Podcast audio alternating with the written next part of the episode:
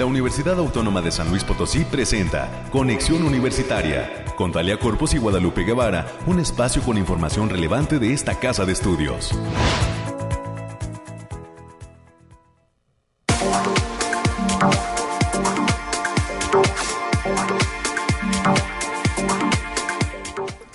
Estamos estrenando meses mañana de martes primero de noviembre del año 2022. Muy buenos días a todas las personas que ya están en la sintonía de las frecuencias de casa, Radio Universidad, eh, la cual se puede escuchar a través del 88.5 de FM y del 1190 de AM, aquí en la ciudad de San Luis Potosí, su área conurbada, y también en el 91.9 FM, que tiene como sede y nos permite tener cobertura en diferentes municipios del Altiplano Potosino. Bueno, tiene como sede Matehuala. Saludos hasta Matehuala. Muchísimas gracias a todas las personas que ya están eh, pues aquí puestos y dispuestos para escuchar la información importante de lo que acontece en la Universidad Autónoma de San Luis Potosí. Soy Talia Corpus y a nombre de todo el equipo que hace posible este esfuerzo de comunicación, le doy la bienvenida y le pido que nos acompañe a lo largo de la siguiente hora. Hasta las 10 de la mañana tenemos preparado un programa con invitados, con temas de interés y eh, nuestras secciones de siempre, las que usted ya conoce. Le platico lo que tenemos programado para esta emisión en cuanto a entrevistas. La primera de ellas será a las 9.20 de la mañana, donde tendré la oportunidad de platicar con la maestra Melissa Tagle. Ella es egresada de la licenciatura en Ciencias Ambientales y Salud de nuestra casa de estudios y además se encuentra estudiando un doctorado fuera de nuestro país. Me parece que está en Alemania radicando. Bueno, pues desde allá vamos a poder platicar con ella sobre la representación de México en la conferencia de las partes, la llamada COP27 de la ONU. Además, a las 9.30 de la mañana vamos a conversar sobre la conformación y operación de la Brigada Violeta en la Facultad de Medicina. Así es que para esto contaremos con dos invitadas. Una de ellas, desde la propia entidad académica, la licenciada Lisbeth Galarza, quien es coordinadora de la Unidad de Igualdad de Género de esta entidad académica. Y por otra parte, también eh, tenemos el dato de que nos acompañará la licenciada Guadalupe Almaguer Pardo. Ella es titular de la Instancia Municipal de las Mujeres del H Ayuntamiento de San Luis Potosí. Y a las 9.45 tendremos otra entrevista más con la licenciada Olivia Salazar Flores. Ella es visitadora general de la Defensoría de los Derechos Universitarios y justo nos viene a compartir el resultado de estas visitas que ha venido realizando en las últimas semanas la Defensoría a facultades y campus de la UASLP.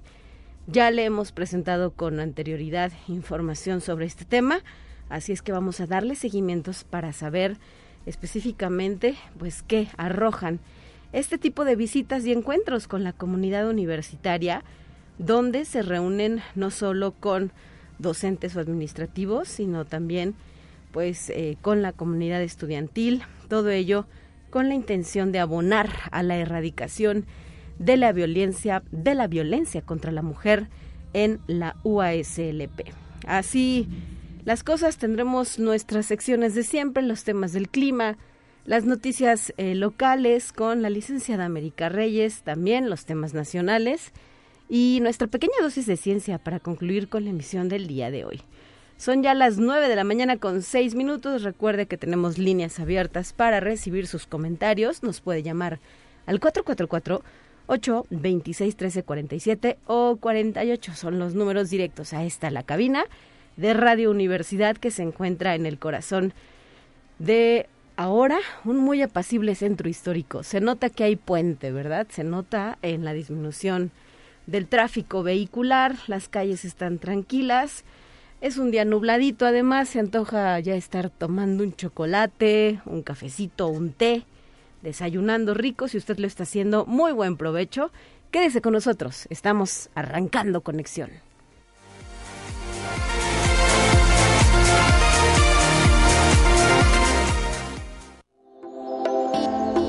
Aire, frío, lluvia o calor. Despeja tus dudas con el pronóstico del clima. Y estrenamos mes y con él llegó también a territorio mexicano el Frente Frío número 6 que va a provocar algunas temperaturas mínimas y posiblemente lluvias o lloviznas. Ya le platico usted.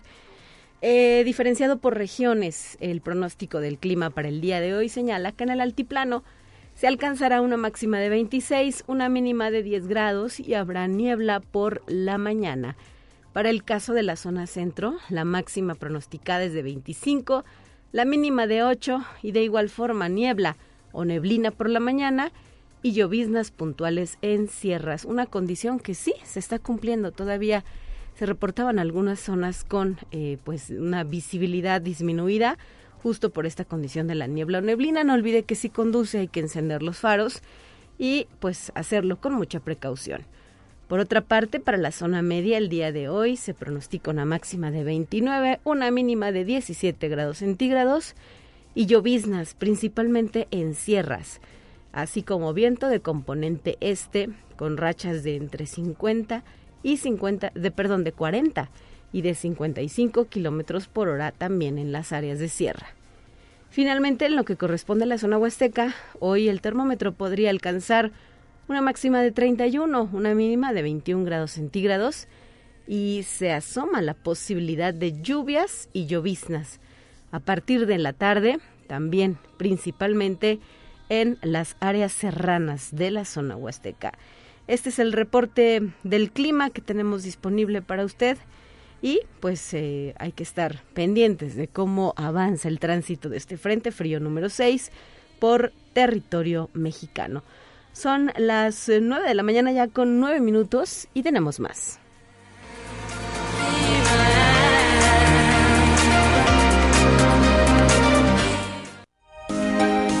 Escucha un resumen de Noticias Universitarias. Y como ya lo adelantábamos para esta sección, está presente la licenciada América Reyes, integrante de la Dirección de Comunicación e Imagen, que ya nos trae un puntual reporte de lo que pasa en esta universidad. Adelante, América, con la información. Buenos días. Así está, muy buenos días para ti para quienes nos sintonizan el día de hoy, martes, ya primero de noviembre, ya el penúltimo mes de este año que se está yendo como agua, mejor dicho, ya se nos fue. Así porque es. ya, ya, y, y, también enhorabuena para quienes estén de, de puente, Disfrutando del disfrutando descanso. del descanso. Mañana haremos lo propio nosotros, el día de mañana miércoles, pero por lo tanto, mientras tanto, cuídese mucho, sígase poniéndose el cubrebocas y está desayunando provechito. Provechito y abríguese ahorita en la mañana porque como quiera más tarde va a estar el solecito en todo su esplendor, pero ahorita sí está un poquito Algo fresco. fresco, sí. Exactamente. Entonces, mientras tanto, vamos a darle la información. Y la cuenta pública 2021 de la Universidad Autónoma de San Luis Potosí no registró observaciones por parte de la Auditoría Superior de la Federación. Así lo confirma el informe individual del resultado de la Fiscalización Superior de la Cuenta Pública 2021, que también resalta la transparencia en el manejo de las finanzas de la institución. La Auditoría Superior de la Federación revisó una muestra de recursos que representó el 77.7% de los más de 2.3 mil millones de pesos entregados a esta universidad durante el año anterior, provenientes de los recursos del gasto federalizado transferidos a las universidades públicas estatales. Y según señala el documento, se realizó un ejercicio razonable de dicho presupuesto. Así es, eh, una muy buena noticia para lo que corresponde al manejo de las finanzas y de los recursos públicos que se lleva a cabo dentro de nuestra universidad, lo cual habla también pues de la transparencia y el gasto responsable, ¿no? Que ha sido también América una de las consignas de la gestión que encabeza el doctor Alejandro Javier Cermeño Guerra en torno a la manera en cómo se debe distribuir ese recurso que llega a la UASLP y que nos permite estar de pie, estar aquí ahora, ¿no? Y a los jóvenes en su oportunidad, quienes son estudiantes, pues de contar con los mejores laboratorios, las mejores herramientas, los mejores docentes. Todo ello abona a una educación de calidad. Sí, como lo, ya, se mencionaba anteriormente, el uso este, racional de los recursos sin que esto permee o, lo que haga falta para los alumnos en cuestión de, de insumos y demás para sus laboratorios, sus mismos talleres. Y esto es enhorabuena Así es. Para esta casa de estudios. Y esta casa de estudios, a través de la Facultad de Estudios Profesionales Zona Huasteca, recibió la primera acreditación de calidad de la licenciatura en Turismo Sustentable. Esto por parte de los comités interinstitucionales para la evaluación de la educación superior, los CIES, la cual tiene una vigencia de cinco años. Así lo dio a conocer el maestro Francisco Javier del Toro Herrera. Él es coordinador del programa académico. El proceso de evaluación inició en el mes de enero y los evaluadores fueron expertos de instituciones educativas de los estados de Hidalgo, México y Quintana Roo. La revisión consistió en el programa de formación alineado a las competencias de la disciplina y de énfasis de egreso. Pues también enhorabuena para nuestro campus allá en Valles que logró esta primera acreditación de calidad. Felicidades a la licenciatura en Turismo Sustentable, enhorabuena a sus egresados, a sus actuales alumnos y a todo el cuerpo docente y administrativo que trabaja de manera ardua para lograr estas certificaciones bien dicen que la meta no es llegar, sino mantenerse. Entonces, el compromiso también es en este sentido, América. Así es. Y también la Facultad de Ingeniería está informando a sus estudiantes que el próximo 11 de noviembre del presente año es la fecha límite para realizar la tutoría académica. Por ello es importante que soliciten cita con el tutor que les corresponda. Recuerden que este es un requisito de reinscripción para el siguiente ciclo escolar, que también hay que decirlo, ya está por concluir. Este es el último mes de clase y de exámenes finales, así que también para que le echen ganillas este y no se vayan a tantos así es. exámenes extraordinarios. A ninguno de preferencia. A ninguno, si fuera tan amable, mejor, pero si no, que sean un poquitos. El sistema de bibliotecas está invitando a su comunidad docente a utilizar la plataforma ebook, pues una plataforma donde podrán encontrar más de 10.000 artículos digitales para su consulta, el cual les brindará apoyo en los próximos trabajos e investigaciones. Pueden consultar el enlace a esta plataforma a través del link https dos puntos diagonal diagonal www.bibliotecas.uaslp.mx. Y también a la comunidad de la Facultad de Contaduría y de Administración se les informa que la Defensoría de los Derechos Universitarios va a realizar una visita de inspección el próximo día 3 de noviembre en la sala de juntas de la facultad en un horario de 10 a 14 horas, por lo que se invita a cualquier miembro de esta comunidad que desee conocer o tenga alguna inquietud sobre los derechos humanos y universitarios para que se acerquen y aclarar estas dudas. Para mayor información pueden mandar un correo a defensoría.visitas arroba mx Y también decirles que el Programa Institucional de Promoción de la Salud está invitando a toda la comunidad universitaria y población en general a su próxima campaña de vasectomía sin bisturí, la cual se va a llevar a cabo este martes 18 de noviembre. El registro es de manera, de manera previa para que puedan marcar al teléfono 44 48 26 2300. La extensión es la 5596 o bien pueden mandar un correo a pips.uaslp.mx. Si usted conoce a alguien, porque también esta convocatoria va para la población en general, este dígale que marque Así es. Porque esto va a ser el próximo 18 de noviembre. Y la Facultad de Ciencias de la Comunicación organiza el tercer Simposio Internacional de Investigación en Comunicación, Tecnologías y Educación, mismo que se va a llevar a cabo del 28 de noviembre al 2 de diciembre del presente año. Esto es de forma gratuita y con modalidades presencial y en línea. Pueden consultar las bases de participación a través de las redes de la Facultad de Ciencias de la Comunicación y la Facultad de Ciencias Sociales y Humanidades, a través de la licenciatura de Lengua y Literatura Hispanoamericana, está invitando a toda la comunidad de estudiantes universitarios a participar del primer concurso de microrelatos Vida Universitaria. Pueden consultar las bases a través del Facebook Ciencias Sociales y Humanidades UASLP. La fecha límite de inscripción es el próximo 7 de noviembre del presente año. Y también el Instituto de Física de esta universidad está invitando a escuchar en sus redes de Facebook el podcast Detrás de la Ciencia, que, que cuenta con la participación de expertos de la entidad auxiliados por especialistas de la Facultad de Ciencias de la Comunicación. Actualmente el podcast ya está en su segundo episodio y pueden consultar el link y el acceso al mismo a través del Facebook Instituto de Física UASLP. Y hasta aquí la información, Talia. Perfecto, muchísimas gracias, América, por este reporte que nos has traído a los micrófonos de conexión. Y te escuchamos de regreso el próximo jueves, mañana, como ya se ha dicho, hay suspensión de actividades en la UASLP. Así es, mientras tanto cuídese mucho, bye. Así es, y recordar que por este motivo también estarán cerradas las actividades en la tienda de souvenirs Unimanía en sus diferentes sucursales, en la Unitienda UASLP y de igual forma en la papelería de la Uni, para que tome sus previsiones. La librería universitaria también nos está reportando pues de este cierre justo porque habrá suspensión de actividades en eh, la máxima casa de estudios con motivo del puente del mes de noviembre, del día de mañana, 2 de noviembre. Y hablando de ello, es importante recordar que habrá cierres viales en espacios eh, cercanos a los panteones, como es el caso del Panteón del Saucito y el Panteón de Valle de los Cedros para que tome sus eh, precauciones y tome en cuenta la información que ya está proporcionando el Ayuntamiento de San Luis Potosí a través del el área de seguridad. Habrá cierres por instalaciones de comercios, habrá ahora carriles de circulación doble sentido y eh, pues rutas alternas que marcan para evitar el caos vial derivado de las visitas que hacen las familias a los panteones de la capital y pues igual será el caso del municipio de Soledad de Graciano Sánchez. Bueno, pues son ya las 9 con 19 y vamos a comenzar con nuestras entrevistas del día.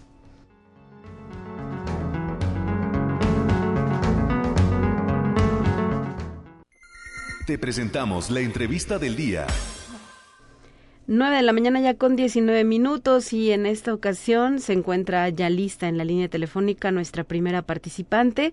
Agradezco a la maestra Melissa Tagle, egresada de la licenciatura en Ciencias Ambientales y Salud, estudiante de doctorado y activista que nos regala estos minutos para Conexión Universitaria. ¿Cómo estás? Muy buenos días, Melissa.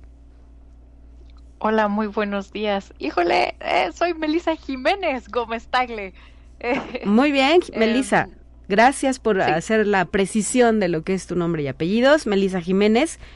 Eh, platícanos qué está pasando, qué va a suceder con esta representación de México en lo que se conoce como la Conferencia de las Partes COP27 de la ONU. Así es, mira, la COP27 se va a realizar ahora en un país eh, que es parte de los países que se están viendo altamente afectados por la crisis climática, los países del sur global son catalogados así, eh, y se va a realizar en Egipto. Em, la conferencia de las partes es la reunión en la que todos los países, las partes, se eh, ponen de acuerdo para ver cómo podemos cumplir como humanidad las, los objetivos y las metas establecidas por el Acuerdo de París. La principal es mantener la temperatura del planeta por debajo del 1.5 grados, esto para que nosotros podamos sobrevivir y gozar de todos los servicios ecosistémicos y los servicios planetarios que nuestra madre tierra nos provee hasta ahora, como los conocemos. Em, pasar un poco más de esos grados es el riesgo y es el peligro que podría eh, amenazar ciertamente a nuestra existencia como sociedad, civilización y como planeta. Entonces los países se reúnen para ver cómo es posible que estas emisiones que ocasionan el calentamiento global puedan reducirse en ese límite y sigamos gozando de, de, todos los servicios ecosistémicos y de eh, nuestra vida como tal. Así es, de, mm, de a partir de qué fecha se lleva a cabo esta reunión y eh, nos decías en Egipto, ¿verdad? Es donde se va a llevar a cabo. Sí, así es, se va a realizar en Sharm el Sheikh em, eh, durante el, de, a partir del 6 de noviembre y hasta el 18 de noviembre. ¿Y tienes una participación en este evento? La participación que ahora tendré es como eh, Party Overflow es el tipo de acreditación que se da. Hay diferentes tipos de acreditación de participaciones en las que se puede asistir como miembro de la organización de la sociedad civil. Sí. con una eh, organización que te respalda. Se puede. Así es, exactamente. Como observador, nada más. Existen también otro tipo de acreditaciones como lo son party o parte, que es la representación que se da eh, como país. Y en esta ocasión tendré la oportunidad de estar representando a México en todo lo que serán las negociaciones eh, y los acuerdos que se lleven a cabo en esta ocasión en Sharm el Sheikh. ¿Y cómo es que obtienes una acreditación de este tipo? No es fácil, me imagino, contar con ese aval para poder participar en un evento de este tamaño y de esta relevancia. Mira, eh, se lleva a cabo un proceso, un proceso democrático en el que organizaciones de la sociedad civil nominan a personas de acuerdo a su, exactamente como lo dices, a su preparación, a su background, sí. Eh, que puedan ser lo suficientemente eh, profesionales y em, capaces de ir a entender, ir, ir a entender, ir a procesar e ir a negociar este tipo de temas como lo son el cambio climático, eh, como lo son también ahora eh, las pérdidas y los daños generados por el cambio climático, el financiamiento que se tiene que dar para los países vulnerables y que ellos puedan con esto afrontar todas las, todas las consecuencias del, cambio climático y también cómo nos vamos a adaptar a, estas situaciones. Entonces, por medio, regresando, por medio de un proceso democrático, eh, la Secretaría de Relaciones Exteriores convoca a una reunión en la que organizaciones de la sociedad civil nominan a cinco representantes que van a ir a la COP a hacer frente a estas negociaciones y a intentar y lograr salvar al mundo. y en este sentido, ¿quiénes más van por México o solo es una representación? Mm, vamos más integrantes eh, por cuestiones de privacidad. Eh, no me tienen permitido mencionar sus nombres. Ok. pero, sí hay eh, más. Son también, sí, claro, sí, claro, somos integrantes de, somos representantes de la sociedad civil 5. Sí y, somos quienes, después de que nos eligieron en Secretaría de Relaciones Exteriores, representaremos a, México. Em, a nivel internacional, ¿qué presencia se espera que participe dentro de este gran evento convocado por la ONU? ¿Tienes el dato de quiénes, con quiénes vamos, te vas a codear, vas a encontrar, vas a coincidir? ¿O por qué no a tener eh, pues puntos de vista encontrados respecto a los temas que se van a discutir? Son 195 países los que se reúnen, es decir, multiplica 195 por tal vez 5 y después los, eh, los extras que decidan ir representando a cada país. Em, seremos muchas personas. Afortunadamente, em, este proceso eh, se lleva a cabo todos los años. Desafortunadamente, en esta ocasión se va a realizar en un país en donde la libertad de expresión eh, no es uno de sus fuertes. Entonces, va a ser una conferencia muy interesante en ese sentido. Eh, veremos qué podemos lograr. Vamos a hacer todo lo posible por eh, lograr impulsar todas estas metas, todas estas promesas respecto al cambio climático y, que va a estar en las manos de los países poderosos en cuanto a adaptación, en cuanto a financiamiento climático, en cuanto a pérdidas y daños, y claro, en cuanto a mitigación y temas transversales como son la acción por el empoderamiento climático, em, género, género y cambio climático, que esto ha quedado muy, muy tocado a partir de la de la conferencia pasada en Glasgow, en donde al último minuto decidieron eliminar una cuestión de género que nos quedamos un poco descontentos al respecto y vamos a ver si podemos arreglar algo.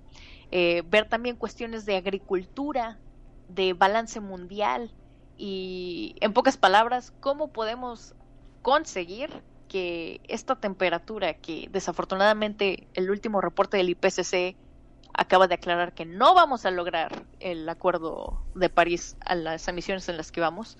Entonces esperamos que los que después de este reporte que los países poderosos tomen eso en cuenta y que tomen acción real y rápida y urgente porque se está acabando la década y sí Hay y no hay hacer. avances, ¿no? Y o, los avances son mínimos comparado con lo que se debería estar, eh, pues, eh, Exactamente. Realizando para mitigar todas estas circunstancias. Eh, Melisa Jiménez Gómez Table, platícanos, eres egresada de la licenciatura en Ciencias Ambientales. ¿Cuándo saliste de la Facultad de Medicina y qué andas haciendo ahora? Salí en dos, oficialmente en 2018, me gradué en 2019, Ok. eh, me titulé en 2019. Eh, por el momento estoy estudiando una maestría, ya casi acabando mi maestría, en manejo sustentable de recursos en la Universidad Técnica de Múnich, en Alemania. Desde allá nos estamos contacta- contactando contigo. Así es. Muchas felicidades. Enhorabuena por eh, pues estos Muchas gracias. estos logros que vas consiguiendo en eh, tu trayectoria profesional y personal, porque incide una cosa en la otra. Y eh, pues gracias por habernos regalado estos minutos para Conexión Universitaria. Saludos hasta Alemania. Muchísimas gracias, gracias por estos espacios y eh, da- nada más para, para concluir que crean en la ciencia. La ciencia lo está declarando. Estamos en una emergencia climática. Tenemos que actuar ya y tenemos que actuar urgente. Muchas gracias. Gracias por estos espacios. Gracias a ti por la participación y eh, pues que sea un éxito tu presencia dentro de esta COP27 que organiza la ONU. Melisa Jiménez Gómez Tagle, egresada de la licenciatura en Ciencias Ambientales y Salud de la Facultad de Medicina de nuestra Casa de Estudios. Gracias. Gracias. Hasta luego. 9 de la mañana ya con 29 minutos. Iremos a una pausa y estaremos muy pronto de regreso con más. Esto es Conexión Universitaria. Quédese con nosotros. Ya volvemos.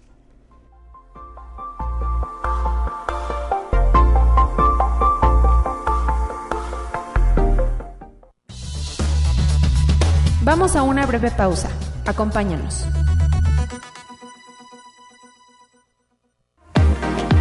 Los invitados de Conexión Universitaria al aire.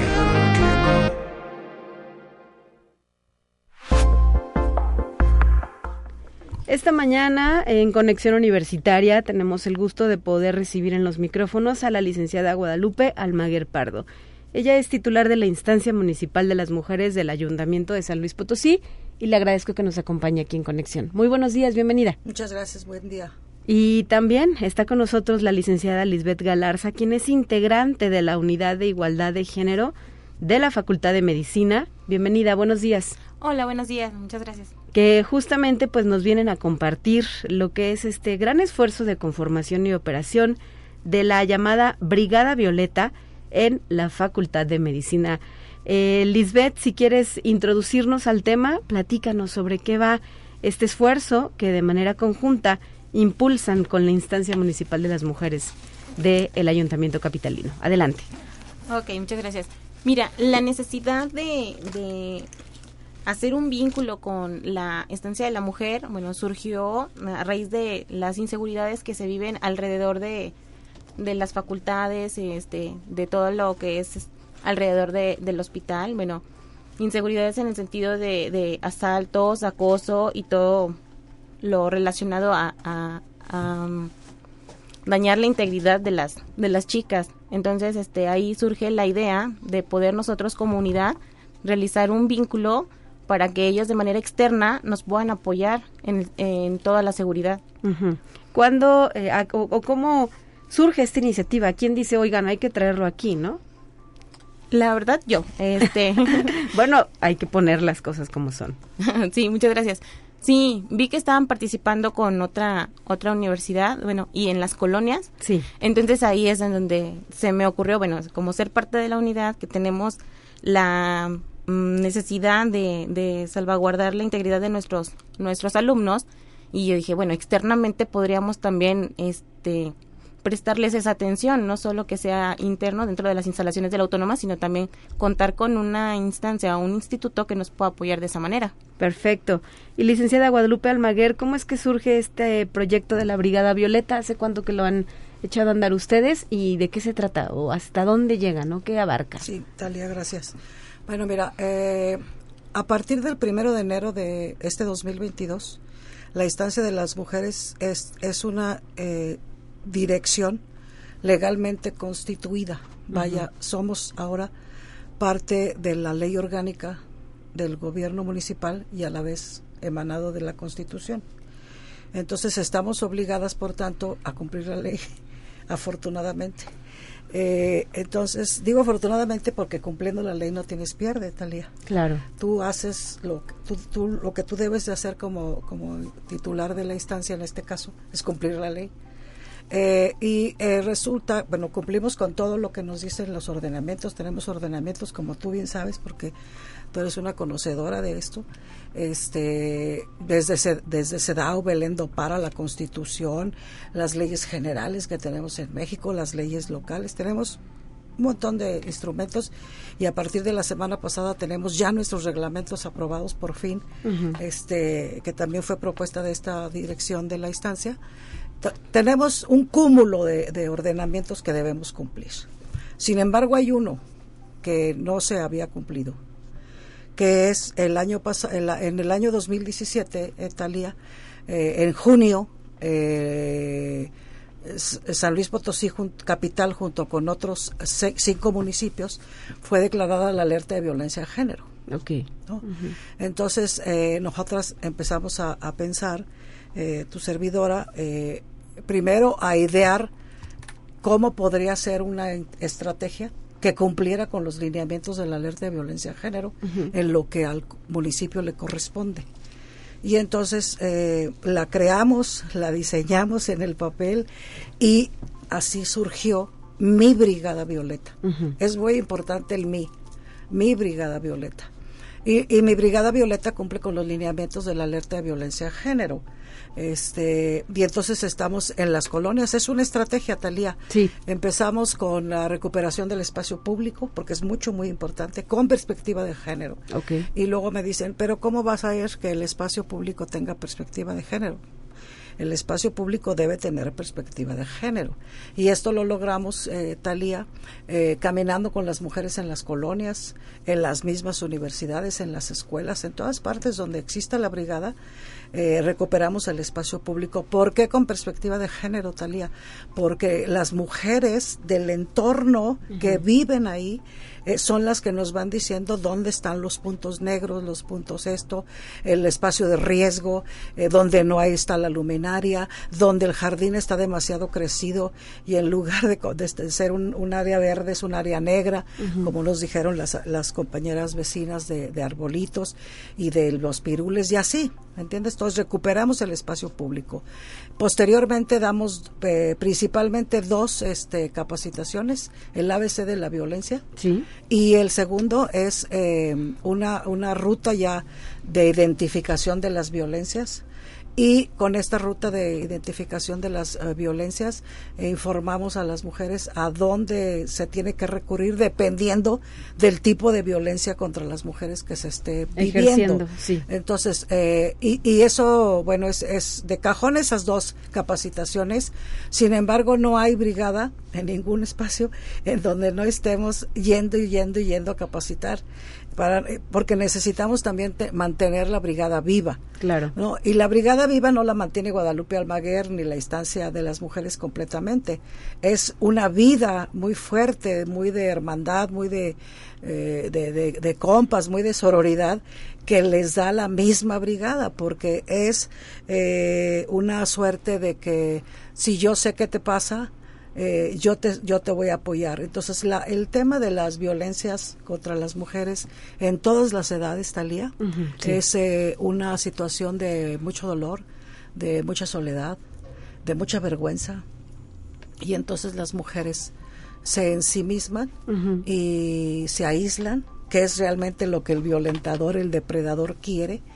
Y cuando tú tienes a una mujer cerca a una vecina, a una prima, a la compañera de la escuela, de la facultad, de, donde esté, de la fábrica, porque también estamos en fábricas. Sí. Este, entonces, pues ya no es lo mismo. Entonces, la, es ahí donde la brigada cobra esta pertenencia de mi brigada violeta y entonces es la banda que te escucha este son las hermanas auroras las que te escuchan y las que te acompañan y como ya saben a dónde ir Talia bueno pues esto facilita eh, eh, las denuncias las demandas la eh, atención. el simple hecho querida Talía que exista una mujer al lado que te escuche.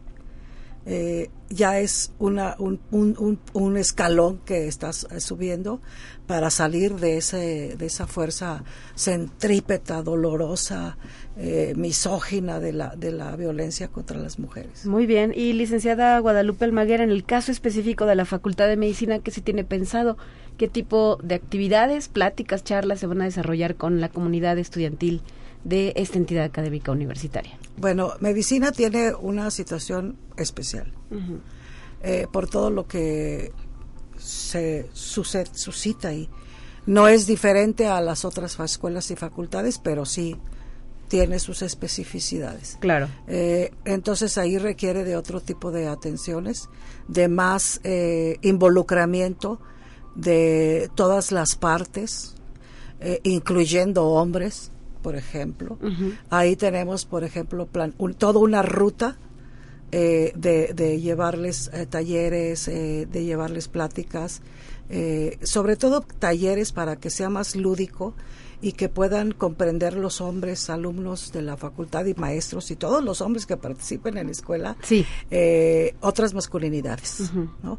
Porque el asunto de las violencias contra las mujeres, pues no es un asunto solamente de mujeres sino es un asunto en donde los hombres son los perpetradores, los violentadores.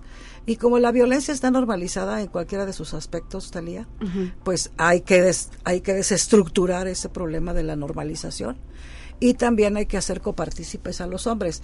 Eh, medicina tiene otra, aunque en otras escuelas y facultades, Talía, ha habido participación de las directivas. Sí. Y, eso está muy bien, mucho, muy bien. Hay que felicitar de verdad eh, estas escuelas eh, de la Universidad Autónoma donde los, los directivos y los maestros hombres están involucrados, porque también hay maestras involucradas. Eh, pero a mí me parece hacer, eh, muy importante hacer énfasis en que los directores de las escuelas están involucrados. Medicina tiene, tuvo un ingrediente muy importante.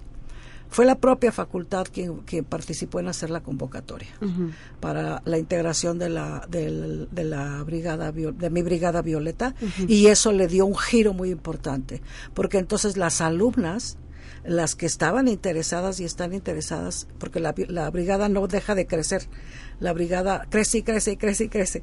Entonces, eh, se sintieran respaldadas por su escuela. eso, eso es de verdad muy importante, por eso habría que ser, hacer un énfasis, eh, Talía, y, agradecerte los micrófonos de, de Radio Universidad, porque de verdad la participación de los directivos es sustancial, es un ambiente de confianza, eh, que, que da a las alumnas particularmente y de no complicidad que los alumnos violentadores perciben. Claro. ¿Me entiendes? Entonces sí, y mucho, muy importante. Justamente, si me permite el comentario, licenciada Guadalupe Almaguer, ha sido pues una de las banderas del actual rector, el doctor Alejandro Javier, ha hecho mucho énfasis en la necesidad de que se conozca, se reconozca y se atiendan los problemas de violencia de género que se viven al interior de la institución y por eso por ello suceden cosas como esta que nos estás relatando, la integración de mi brigada violeta específicamente en Facultad de Medicina, pero sabemos que también está presente en otras entidades. Recuerdo el caso de psicología, ¿no? Ahí también ustedes ya están Estamos en psicología. ¿Dónde más están? Estamos en ciencias de la información, estamos en estomatología, estamos en la unidad del hábitat, Estamos en varias escuelas. ¿En enfermería? En, enfermería, en, nutrición. En, bueno, es enfermería y nutrición. enfermería y nutrición.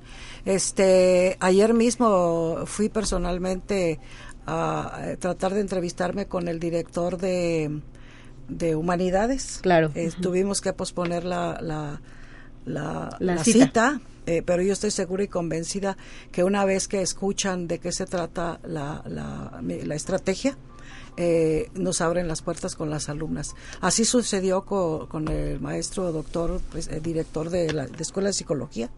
Ahí primero se hizo la brigada y posteriormente el director me solicitó que fuera a explicarle de qué se trataba y nosotras con mucho gusto lo hacemos porque de verdad la participación de los directivos eh, de las escuelas y facultades es sustancialmente importante. Te voy a poner te voy a abundar en este elemento porque es muy importante también. Mira, uno de los puntos de los lineamientos de la alerta de violencia de género dice eh, publicidad, comunicación, o sea que todo el mundo sepa que tenemos en San Luis Potosí un problema que se llama alerta de violencia de género. No hay que meter el elefante abajo del, de la mesa, hay que sacarlo y ponerlo en, en la sala y decirle a todo el, para que todo el mundo sepa que aquí tenemos un problema y la autoridad debe de, debe de reconocerlo. Así es en todo eh, la autoridad, por ejemplo, en nuestro caso, el presidente municipal, el maestro Enrique Galindo, desde el primer día que hicimos el, el primer evento, eh, eh, en San Luis Potosí. Nosotros entramos en octubre del año del año pasado. Ya en noviembre ya estaba reconociendo el presidente municipal que había un problema de violencia en la administración que la administración pasada había violentado a dos deportistas. Sí, sí, sí, lo y entonces hicimos que hicimos todo un evento en Palacio Municipal porque fue simbólico, Talía, que el presidente municipal eh, en, el, en, sus primeros actos reconociera, pidiera disculpa pública. Este, todo esto eh, es parte de los elementos que un gobernante en el ámbito donde se trabaja debe de hacer. Entonces, si tú esto lo llevas al ámbito de las de la universidad pública y de las privadas, es, es, es, es, lo mismo, Talía. La autoridad debe reconocer que tiene un problema, Sí, sí, sí. Eh, que es que no, que fue un, que es un problema que se ha acumulado, y, se ha acumulado y que no hemos atendido. Bueno, hoy en esta administración eh, que cabeza el maestro Enrique Galindo con la instancia de las mujeres, eh, queremos aportar a la universidad, estamos en gasolineras, estamos en otros espacios, estamos en la fábrica. Hoy a la una tengo cita con una empresa, estamos en los, en eh, por lo menos en una línea de transporte público, instalando mis puntos violeta, porque son unos puntos que hacen alusión a una vida libre de violencia. Muy bien, se nos está terminando el tiempo, licenciada Guadalupe Almaguer. Me gustaría preguntarle cómo le contacta la gente a, a este proyecto, cómo si alguien en alguna colonia nos está escuchando y dice, me interesa que se vengan también a trabajar con nosotras, ¿cómo le hacen? Bueno, eh, en donde quiera que estén. Gracias por, por este espacio. En donde quiera que estén, nosotras vamos a eh, integrar mi brigada violeta.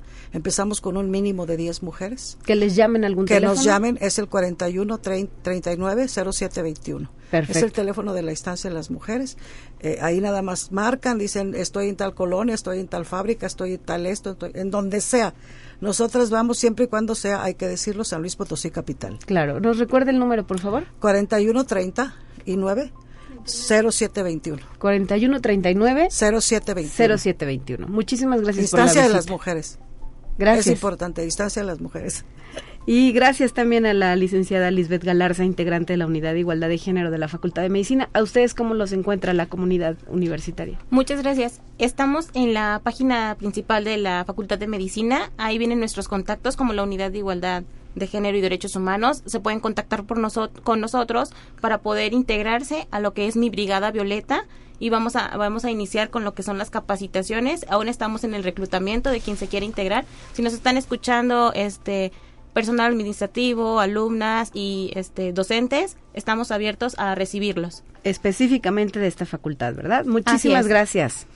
A ustedes, gracias por su oportunidad. Muchas gracias. Gracias. Y de esta forma vamos a nuestra siguiente sección que ya está lista. Le invitamos a escuchar.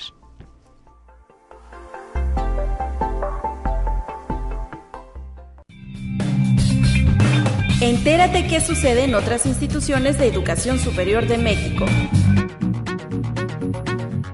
La Orquesta Sinfónica de la Universidad Autónoma del Estado de Hidalgo realizó un espectacular concierto en celebración del Día de Muertos y Halloween, Calaverita Sinfónica, Soundtracks de Miedo, en donde las y los asistentes disfrutaron tanto de piezas clásicas orquestales como de películas de terror. La gala fue orquestada por el director huésped Edgar Gutiérrez Gutiérrez en compañía de los 80 músicos que componen la agrupación. Conexión Universitaria. Fernanda Acosta Andrade, estudiante del octavo semestre de la licenciatura en diseño gráfico por la Universidad Autónoma de Aguascalientes, es finalista en el concurso Bienal Internacional del Cartel en México, que se organiza de la mano de la Taiwan International Design Competition. La Bienal Internacional del Cartel en México, AC, es una asociación civil fundada en 2011 dedicada al cartel con un enfoque de ser un agente encargado de recolectar su información y hacer historia de su gráfica. Está pensada desde sus orígenes como una plataforma de intercambio de información de creadores donde nacen o se impulsan proyectos afines. Conexión Universitaria. El doctor Alejandro Ernesto Macías Hernández, profesor e investigador de la División de Ciencias de la Salud del Campus León de la Universidad de Guanajuato, fue reconocido con la distinción a Médico del Año, otorgada por la revista PM Pharma en la gala de los premios ASPID España, los cuales reconocen la creatividad y comunicación iberoamericana en salud y farmacia. Los premios ASPID están organizados y convocados en España bajo licencia por PM Pharma el certamen se realiza de forma anual y premia la creatividad publicitaria de productos farmacéuticos y sanitarios, así como la comunicación de servicios relacionados con el ámbito de la salud y de la sanidad. Conexión Universitaria. Con disfraces, batucada y mucho entusiasmo, el contingente de 152 personas entre estudiantes, plantilla académica y directiva de la Preparatoria de Jalisco participaron en la Caminata por la Autonomía, la Salud y la Educación número 169 para exigirle al gobierno del estado de Jalisco un presupuesto digno para la comunidad universitaria y que devuelva a la Universidad de Guadalajara los 140 millones de pesos que recortó al Museo de Ciencias Ambientales. Los universitarios se dieron cita en la explanada del edificio de Rectoría General y caminaron hasta Casa Jalisco para protestar por el trato que el gobernador le ha dado a la UDG. El director de la preparatoria, doctor Carlos Fregoso Genis, aseguró que debido a la cerrazón irracional del gobernador se ha mutilado el presupuesto universitario, lo que afectará la posibilidad de ofrecer estudios superiores a las y los jóvenes.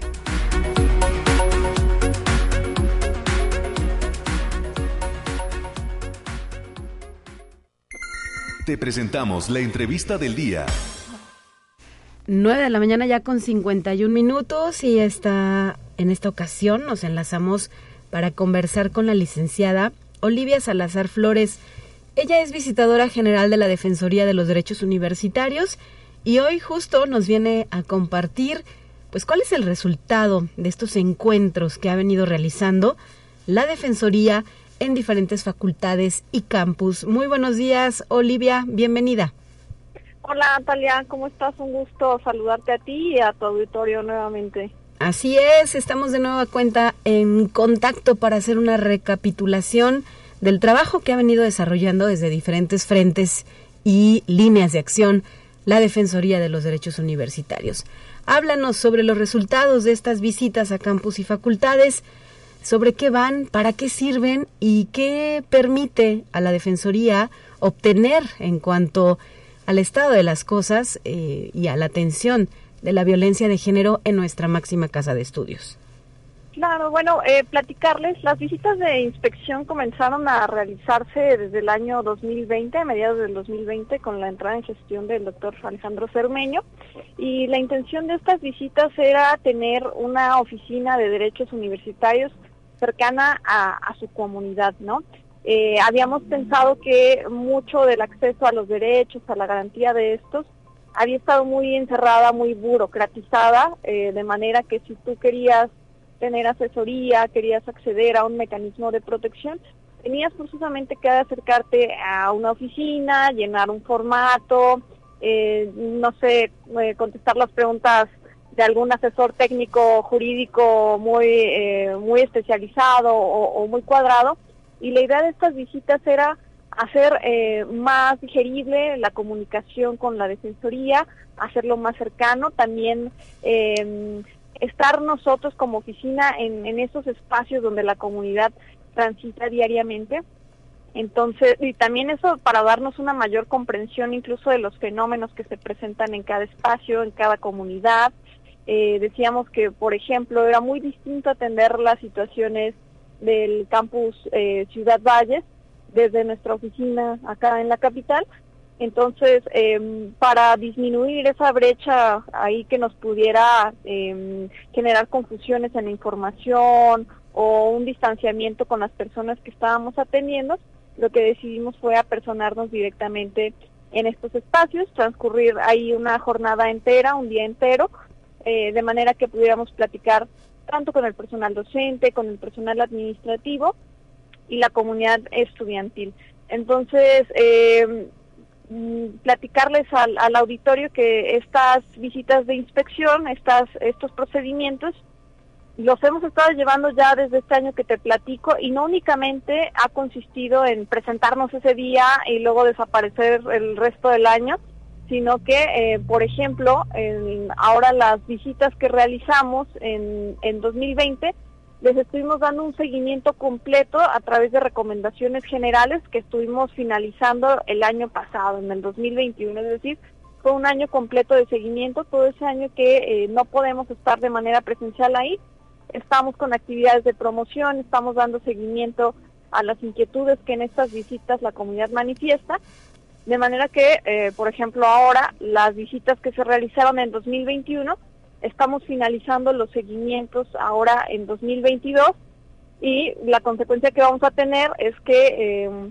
estas visitas que ahora hemos estado realizando en el presente año, en el, ciclo 2022, sí. pues será un seguimiento que les estaremos dando también cerrando en 2023. Entonces, no solamente es un ejercicio de un día, sino que son ejercicios que duran en su seguimiento de seis meses hasta un año. Y eh, si tuviéramos una numer numeralia, licenciada Olivia Salazar, ¿a qué población, a cuántas entidades se ha atendido a través de este mecanismo? Ahora ya en, en total estos años que te platico son alrededor de 60 visitas las que hemos realizado y todavía este año tenemos otras 15 por delante. Estaremos cerrando alrededor con 75 visitas eh, este durante dos años. Durante dos años y medio, 75 visitas serán las, las que estamos expectando y atendiendo una población cerca de, eh, ahorita por ejemplo te platico, en el primer año Nada menos en seis meses atendimos a poquito más de 100 personas. En el 2021 atendimos a 273, nos subió bastante, nos subió más del doble.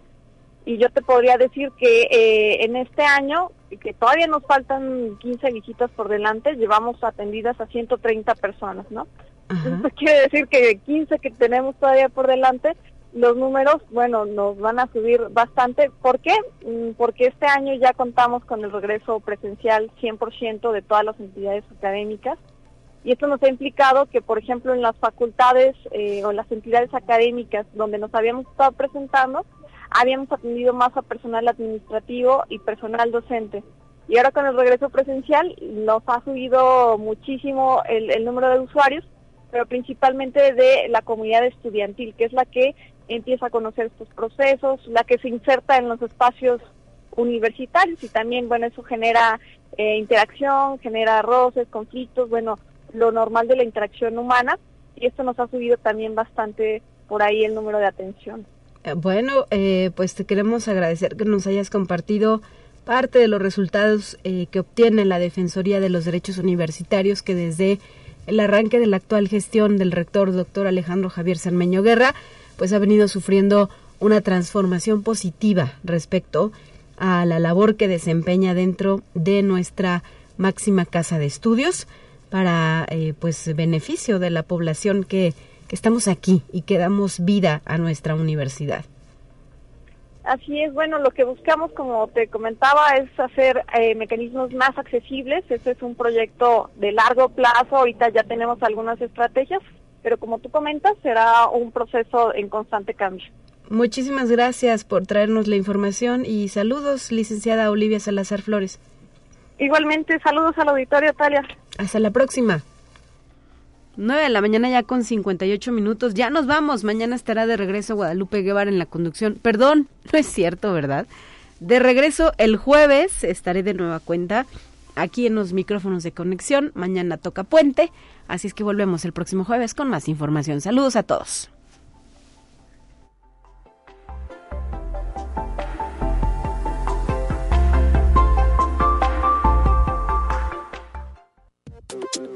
Así avanza la ciencia en el mundo.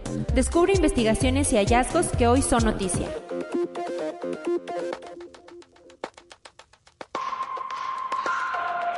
Una particular imagen del Sol fue compartida por la NASA, obtenida por el Observatorio Dinámico Solar. Se puede apreciar al astro con una sonrisa formada por tres espacios oscuros. Estos parches se conocen como agujeros coronales y son regiones donde el viento solar rápido brota hacia el espacio. Esos torrentes de material solar pueden surgir a una velocidad de hasta 2.9 millones de kilómetros por hora, lo cual se estimó impactó en nuestro planeta el pasado sábado, ocasionando una tormenta geomagnética. Conexión Universitaria un grupo de arqueólogos encontró en York, Pensilvania, Estados Unidos, los restos de la empalizada de un campo de prisioneros de la época de la Guerra de Independencia que tuvo lugar entre 1775 y 1781. El hallazgo incluyó 20 monedas y 605 alfileres que se cree que podrían haber sido utilizados por los presos para hacer cordones. Los investigadores pensaron que podría estar relacionado con el campo penitenciario del siglo XVIII en el área, por lo que iniciaron su búsqueda. Conexión Universitaria. Los tres principales gases de efecto invernadero, dióxido de carbono, óxido nitroso y metano, alcanzaron niveles récord en la atmósfera el año pasado y han seguido aumentando en 2022, así lo informó la Organización Mundial Meteorológica de la ONU de cara a la realización de la conferencia de la ONU sobre el cambio climático COP27. El organismo aseguró que el incremento es una nefasta advertencia para el futuro de nuestro planeta.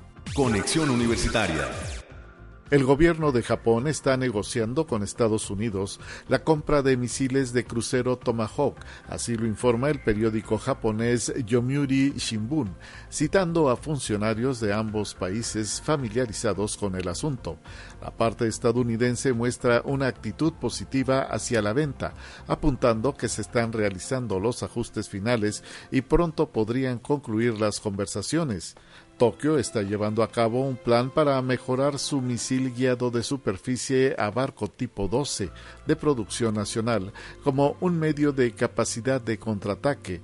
No obstante, el despliegue real de esta arma tras su producción en masa solo sería posible a partir del 2026.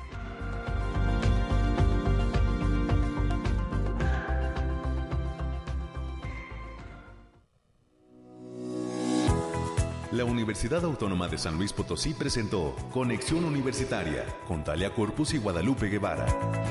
Sintoniza de lunes a viernes de 9 a 10 horas en Radio Universidad 88.5 FM y 1190 AM en San Luis Potosí. En el 91.9 FM con cobertura en el Altiplano Potosino o en el resto del mundo por el portal www.uaslp.mx y la app UASLP de descarga gratuita.